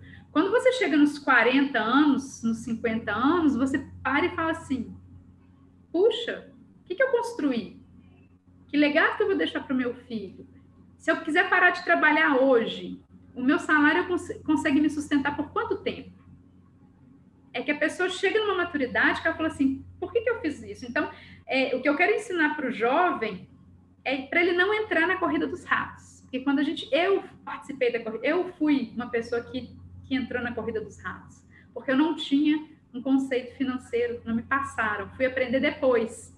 Mas nunca é tarde para aprender, nunca é tarde para ensinar. Então, hoje eu já sei o que foi a corrida dos ratos, eu passei por ela, mas eu estou livre dela. Então, é, essa corrida dos ratos é um conceito muito interessante que a gente tem que passar para as pessoas para não entrarem. E como que você não entra? É não gastar tudo que ganha. Você não pode querer só status, é só comprar e ganhar. É pensar que quando você tem uma, uma, um controle financeiro, você consegue pensar que gastar não é errado, não, tá? Gastar, pode gastar, só que você tem que gastar com consciência e gastar uma parte e poupar outra. Quando você gasta uma parte e poupa outra e consegue investir esse dinheiro, esse dinheiro vai trabalhar para você. Aí você vai investir, aí você vai entrar num círculo que está fora da corrida dos ratos, que é fazer o dinheiro trabalhar para você e não você trabalhar pelo dinheiro. E o problema é, assim, o ponto de fazer o dinheiro trabalhar para você é muito mais demorado. Então você começa muito a investir mais. até, nossa, até seu dinheiro virar os juros compostos e trazer também um retorno para você, ah, só até desanima. Mas é por isso que eu dou, é, é por isso que eu defendo que quanto antes começar melhor. Imagina você, Igor, com 17 anos, daqui você investindo seu dinheiro, quando você tiver 40, seu dinheiro, o, o, é o, o, tempo é o melhor amigo do dinheiro, o tempo é o melhor amigo do bolso, seu dinheiro vai estar rendendo, trabalhando para você, você, você vai estar dormindo e seu dinheiro rendendo. Eu estava fazendo umas continhas aqui. Pode falar. Isso, isso vai te dar oportunidade no futuro de ter a liberdade financeira, é de saber a hora que eu quero parar de trabalhar, a hora que eu quero viver de renda. Né? É, você vai ensinar isso para os seus filhos, porque você passou por isso, a experiência de ter passado por isso, você viu que, que é vantajosa e vai querer passar isso para os seus filhos. E também vão começar o quanto antes, né? Então, pô, se eu começar aos 17, meus filhos já vão começar ou com a carteira deles pronta já, ou vão começar também antes. Ah, não, eu comecei com 14, mas assim, na bolsa, mas foi com 16. Mas assim, uhum. se eu comecei com 14, que seja, eles vão começar antes. Ou como eu disse, já vão nascer, claro. às vezes, com a carteira pronta. Eu fiz algumas contas, é, por exemplo, Vamos supor que você tenha 12% de rentabilidade ao ano, que assim, pô, não é nada assim, pô, muito extraordinário, mas bora lá. Você tem 12% ao ano. Então, a cada seis anos, seu capital dobra. Então, passou seis anos, vai multiplicar por 2, passou 12, multiplica por 4, passou 18, multiplica por 8, passou 24 por 16. Então, no final das contas, o que, que você perde? Não é essa rentabilidade. Então, vamos supor, o G 2021, aí você, hum. pô, fala, ó, vou começar hoje ou vou começar daqui seis anos, 2027, tá? O que você perde não é essa rentabilidade de 2021 até 2027. É tudo que vem depois. Então, se você começar, por exemplo, em 2021, quando a gente chegar aqui, por exemplo, daqui, deixa eu ver aqui, 60 anos. Quando você chegar lá em 2081, aí pronto, seu capital vai ter multiplicado por 1.024 vezes, seguindo nessa taxa de 12% ao ano. Juros sobre juros, né? Juros sobre juros. E assim, nominal. Mas se você começar em 2027, você vai ter multiplicado por 512. Tá ótimo, tá ótimo. Mas o ponto é, esses seis anos, você não perdeu de 2021 até 2027. Você perdeu todos os juros compostos. Então você deixou de. Você passou a, uhum. ganhar metade. Que assim, tá excelente, 512, tá ótimo. Mas 2024 seria muito melhor, né? Só para avisar. Com certeza. E, e sabe o que, que eu penso muito? É que quanto antes a gente começar, é, dá tempo da pessoa usufruir aquilo que ela construiu. Porque não adianta nada você trabalhar a vida inteira e quando você chegar com 70 anos, você ter sua liberdade financeira. Claro, muitas pessoas hoje, com, ainda mais que é, a, a, vida útil, né, a vida das pessoas, né, tá, tá cada, cada, cada vez está maior. Só que não pode deixar para usufruir só lá no fim da vida, mais para o final. É, é, você trabalhar uma forma que você consiga é, é, usufruir aquele dinheiro do seu trabalho em forma de rendimento, você consiga usufruir antes fazer aquela viagem que você quer, é, não só quando você estiver aposentado, você poder fazer aquela viagem com seus filhos, ou quando você, é, é, sei lá, for casar, ou aquela viagem com um amigo, algo que você consiga fazer antes. Você ter aquele recurso para viver experiências é, que você queira na vida, não esperar, porque todo mundo fica assim, nossa, né, quando eu aposentar, quando eu aposentar, quando eu ganhar na loteria, e fica, as coisas nunca acontecem. Então, o importante de começar cedo é você também começar a usufruir mais cedo. Sem dúvida, porque é a, vida, fato. a vida é feita de experiências. Até porque assim, outra coisa. Pode falar. Só, só finalizando aqui, é, essa parte do jovem. É, a gente estava falando há pouco da gente dar tudo para o filho. Uma coisa que eu defendo muito também é não fazer aquela poupança que você faz para o seu filho de presente. Ah, meu filho tem uma poupança. Todo mês eu coloco um dinheiro lá para ele. É, aí eu pergunto, seu filho sabe dessa poupança, da existência? Não, não sabe, não é surpresa. Eu vou dar de presente quando ele fizer 18 anos. Entendeu? Se você começar a trabalhar esse dinheiro com a criança, com o jovem, hum, mais cedo, quando ele chegar numa idade de 12, 13, 14 anos, você já começar a mostrar para ele que aquele dinheiro é dele e ele pode começar a administrar aquele dinheiro, ou você começar junto, a administrar junto, para ele entender que aquele dinheiro é dele, mas que é responsabilidade dele fazer aquele dinheiro render. Aí você já começa a passar conceitos de investimento, que não é difícil, e, e os jovens hoje são muito espertos, eles a partir do momento que ele vai ver que aquele dinheiro está rendendo, ele vai querer aprender mais sobre aquilo e, consequentemente, tendo conhecimento, porque investir é ter conhecimento, você precisa aprender, estudar para poder saber qual que é o investimento melhor para você, né? Porque hoje também fica muito nessa de é, é, efeito manada, cada um seguir o que o outro está fazendo, e não é. Cada pessoa, por isso que hoje tem até os perfis conservador, é, moderado e o mais arrojado, porque tem que estudar para saber qual que é aquele, qual que é o seu perfil, qual que é aquele melhor investimento para o seu perfil. E já ensinar isso para o jovem. Então, não pegar o dinheiro e dar para o filho e falar assim, ó, aos 18 anos você faz o que você quiser com ele, eu vou te dar para você é, viajar ou fazer uma faculdade. Não, trabalhe esse dinheiro com o filho desde sempre. que aí ele vai saber da existência e vai saber que ele tem que ter escolhas. E até porque, assim, quando eu dei esse exemplo, por exemplo, né, da multiplicação do capital ao longo do tempo, a gente tira da conta o quê? Os dividendos, que inclusive podem ser reinvestidos, uhum. e outro ponto que são os aportes. Então, assim, se eu colocar o dinheiro aqui e multiplicar, já é fantástico. Então, lembra, né, acho que era aqui, pô, 2021 até 2081. Uhum. Nesse período, você vai receber muito dividendo. Você pode pegar o dinheiro e reinvestir, pronto. Fica ainda melhor. Claro. E assim, vai ter muita a tentação. Assim, pô, podia pegar dinheiro, podia estar comendo alguma coisa. Podia, mas no longo prazo você vai perceber quanto que foi uma escolha assim acertada. É, é, o fato, é o fato de mostrar a importância do longo prazo é, principalmente os brasileiros, estão muito ali do presente, né, do consumismo é, é, imediato, quero isso para ontem, e, e, ensinar conceito de longo prazo, tanto que é importante, é, e eu acho que investir é isso, é você ter paciência. Quando você tem paciência, você consegue estudar e consegue saber onde, que vai, onde você vai alocar melhor o seu recurso, onde ele vai investir mais. Então, a importância de ensinar o longo prazo também é primordial. Agora, eu vou só dar alguns exemplos aqui que eu acabei lembrando e agora eu vou comentar. Aquele que eu estava falando do camelo era quando o fundador de Dubai, Sheikh Rashid, foi questionado sobre o futuro de Dubai. Ele disse: Meu avô andava de camelo, meu pai andava de camelo, eu ando de Mercedes. Meu filho anda de Land Rover e meu neto vai andar de Land Rover, mas meu bisneto vai andar de camelo. Então, ou seja, assim, pô, você vem de uma origem difícil. Então, vem muito assim, de um clichê, mas faz muito sentido de, pô, é, homens fracos fazem tempos difíceis, tempos difíceis fazem homens fortes. Uhum. Então, essa história o pessoal já conhece. Mas eu acho que vem bastante disso, de você também preparar seu filho para assumir. Não adianta você, pô, você juntou muito dinheiro, quando ele fez oito anos, você falou, toma aqui seu dinheiro.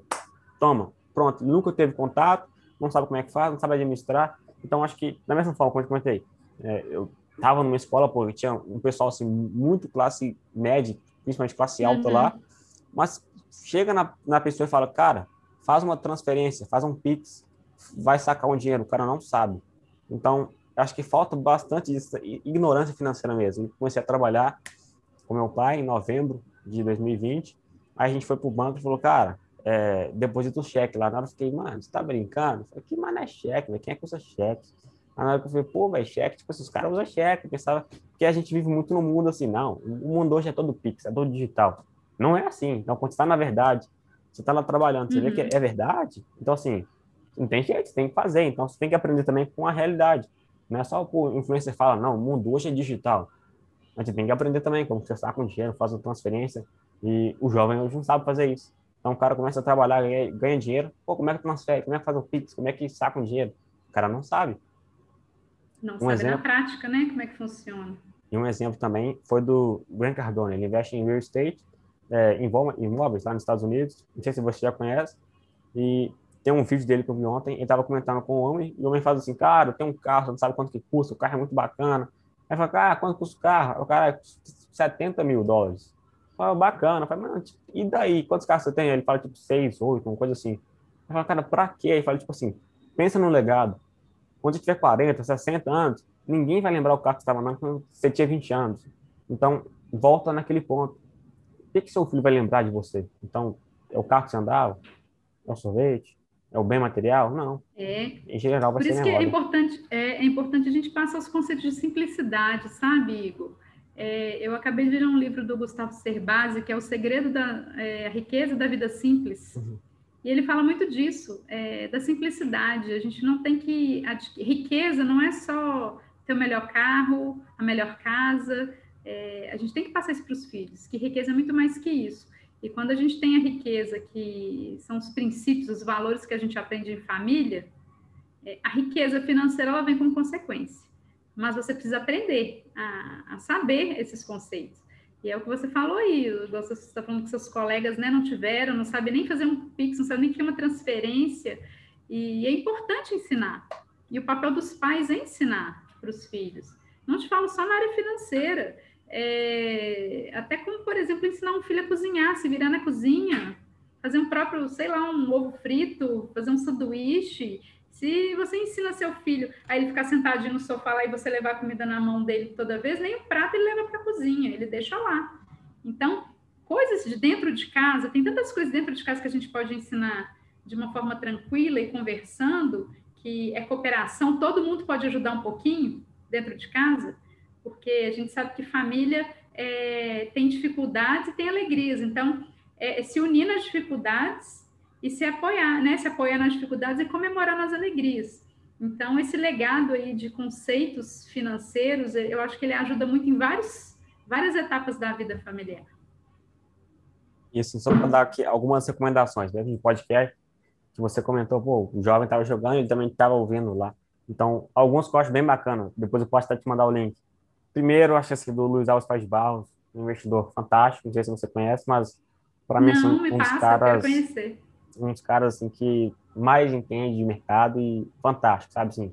Até muito difícil ver uma pessoa falando dele porque ele é mais anônimo, sabe? Recentemente ele teve que uhum. entrar mais para mídia pelo fundo, mas em si, é, enfim, fantástico. Depois eu passo o link também. Acho que três, acho que são três aqui que eu ia passar. Primeiro é Henrique Breda, que eu queria comentar. Depois o Guilherme Benchimol, tem episódio que ele conta também que ah, o Guilherme é fantástico. Ele tem as filhas e ele levava as filhas para trabalhar. Então, é o final de semana, acho que trabalhava no restaurante da XP, uma coisa assim. Uhum. Aí a filha trabalhava e tipo, pegava lá 70 reais por dia, por exemplo. E entendia um pouco do, do, valor do dinheiro, né? E assim, como que era o trabalho do pai. Né? Às vezes, pô, parece na televisão, a pessoa não tem ideia o quanto que o cara trabalha, também o quanto que é difícil ali no dia a dia. E o outro seria o. Ele não conseguiu de graça, né? Ele, ele tem um trabalho por trás, ele tem uma família por trás. É, não existe almoço grátis, você falou. E o último é. seria o Empíricos, Empíricos por Malte. Conheci recentemente e é um pessoal que às vezes é mal falado no mercado, porque pela propaganda em si, mas acho que a gente não pode se limitar assim, julgar o livro pela capa. Acho que o podcast uhum. vale muito a pena e eles falam bastante sobre isso, mesmo seja sobre finanças, falam muito sobre a vida pessoal, família e principalmente filhos, sabe? Eu acho que é muito válido esses exemplos que eu falei, do Luiz ah, de Barros. que eu vou, me passa, que eu vou acompanhar, eu quero escutar. Eu vou te mandar. Muito legal. Agora, você e é pode é comentar aqui é, o que você teve de erro uhum. e de acerto nessa trajetória toda que você pode compartilhar assim? É, o erro que eu tive foi de começar tarde. É, sair da corrida dos ratos. Entrei nela e demorei para sair, assim, é, ter começado tarde, sabe? Poderia ter, mesmo trabalhando no, na área financeira, algum, alguns conceitos de de finanças que poderiam ter me ajudado hoje na área de investimentos. Eu poderia ter começado a investir antes. Isso foi um, eu não vou dizer que é um erro, né, mas é, me atrapalhou porque eu já poderia estar tá, é, tá colhendo os frutos, né, desses rendimentos. E, e, o acerto foi ter corrido atrás do meu propósito, porque quando a gente está na corrida dos ratos, a gente só trabalha para ganhar dinheiro, para conseguir as coisas. Então, hoje eu te falo que eu tenho um propósito através da educação. Eu faço curso de pedagogia, então assim a educação, a educação é algo que transforma as pessoas e, e que me ensinou a ter uma missão que é levar a educação financeira para as pessoas terem uma vida melhor, elas saberem que elas podem ter uma vida melhor. É um recado que eu passo muito importante que a gente não deve delegar a responsabilidade de cuidar do próprio dinheiro. A gente não delega é, a responsabilidade de cuidar do, do próprio dinheiro é de cada um Cada um tem que aprender a lidar com dinheiro de forma saudável para poder ter um retorno no futuro, fugir do endividamento, é, ter uma relação saudável com o dinheiro. Então, o meu aprendizado foi esse, de descobrir a educação financeira é, a tempo. E hoje, além de descobrir, saber o tanto que ela foi importante para mim, eu, tá, eu quero ensinar, eu quero, eu quero entregar valor para as pessoas, ensinar as pessoas a, a, a, ter essa relação boa com o dinheiro e saber que, que ele é um meio, que ele é uma ferramenta para você conquistar seus sonhos. Fantástico, até porque ninguém vai dar tão bem do seu dinheiro quanto você mesmo. Com certeza. Agora, pode passar aqui para o pessoal, como que o pessoal que está ouvindo aqui, que está vendo no YouTube, pode te acompanhar no Instagram, um site, um blog, um YouTube, como que o pessoal pode entrar em contato com você e conhecer mais o seu trabalho, para aprender também um pouco mais? O Igor, hoje eu estou trabalhando muito com, com o Instagram, é, através do Instagram, eu estou tentando repassar meus conhecimentos, estou passando dicas sobre finanças, é, educação financeira para crianças. Então, lá está sendo meu principal canal. É Adriana, viana.finanças. É, lá, as pessoas tiverem dúvidas em relacionado a investimento, relacionada a qualquer coisa é, de finanças, pode mandar um direct. Lá tem um link na bio que é meu WhatsApp direto. Eu trabalho com mentorias, eu faço é, mentorias online para qualquer quesito em relação às finanças. As pessoas que é, só querem se organizar financeiramente, que querem aprender a investir principalmente. Eu quero mostrar que o investimento não é impossível, é, que é possível investir o próprio dinheiro. As pessoas estão endividadas, estão precisando sair das dívidas e, e não sabem por onde começar. Então, eu, eu aplico mentorias para essas pessoas. Então, quem tiver dúvida lá, pode me procurar. É, eu não cobro a primeira sessão, então, se a pessoa tiver alguma dúvida em relação à mentoria, é, eu faço a sessão gratuita, porque eu quero primeiro que a pessoa sinta é, que ela pode, ela vai conseguir sair, que a, a dificuldade financeira, é, ela é passageira, ela é simplesmente uma fase, ela tem solução. Então, pode me procurar lá. Tem meu LinkedIn também, eu tenho LinkedIn, né, de forma profissional, e são meus principais canais. E, e meu novo projeto aí, eu quero, é, futuramente, eu quero dar mentorias em grupo, não vou trabalhar, porque hoje, hoje eu dou mentorias individuais. Eu estou com um projeto aí para começar mentorias em grupo e quero ter meu canal no YouTube, que eu ainda não tenho. Porque eu acho que o YouTube, ele, para disseminar os vídeos é, de uma forma didática, ensinar finanças para as pessoas, ele é um ótimo canal. Então é isso. Sem dúvida. Então, pessoal, quem for acompanhar o perfil da Adriana, eu vou deixar o link aqui na descrição, na legenda, onde você estiver vendo isso aqui. Você pode entrar aqui na descrição que vai ter aqui o link para o perfil da Adriana. E você pode entrar lá, entrar em contato com ela, mandar mensagem no WhatsApp. Se achar melhor para você, você vai entrar em contato. Estou com uma dúvida aqui e o podcast achei muito legal. Ou se você quiser também. Então é isso. Quem quiser acompanhar também o podcast, entrar no Instagram, arroba otanacast, e meu perfil pessoal, arroba oigortanaka. É isso, pessoal. Tem algum comentário, não? Nossa, eu quero primeiramente agradecer por esse canal maravilhoso de estar disseminando a educação financeira, passando esse podcast para as pessoas. Então, quero muito agradecer o convite e te dar parabéns aí pelo projeto, que é muito bacana. Então, muito obrigado. Acho que a gente ainda pode fazer um outro projeto em breve juntos. E é isso, pessoal. Espero que vocês tenham gostado. E tamo junto, né? Ao começo, até o próximo episódio.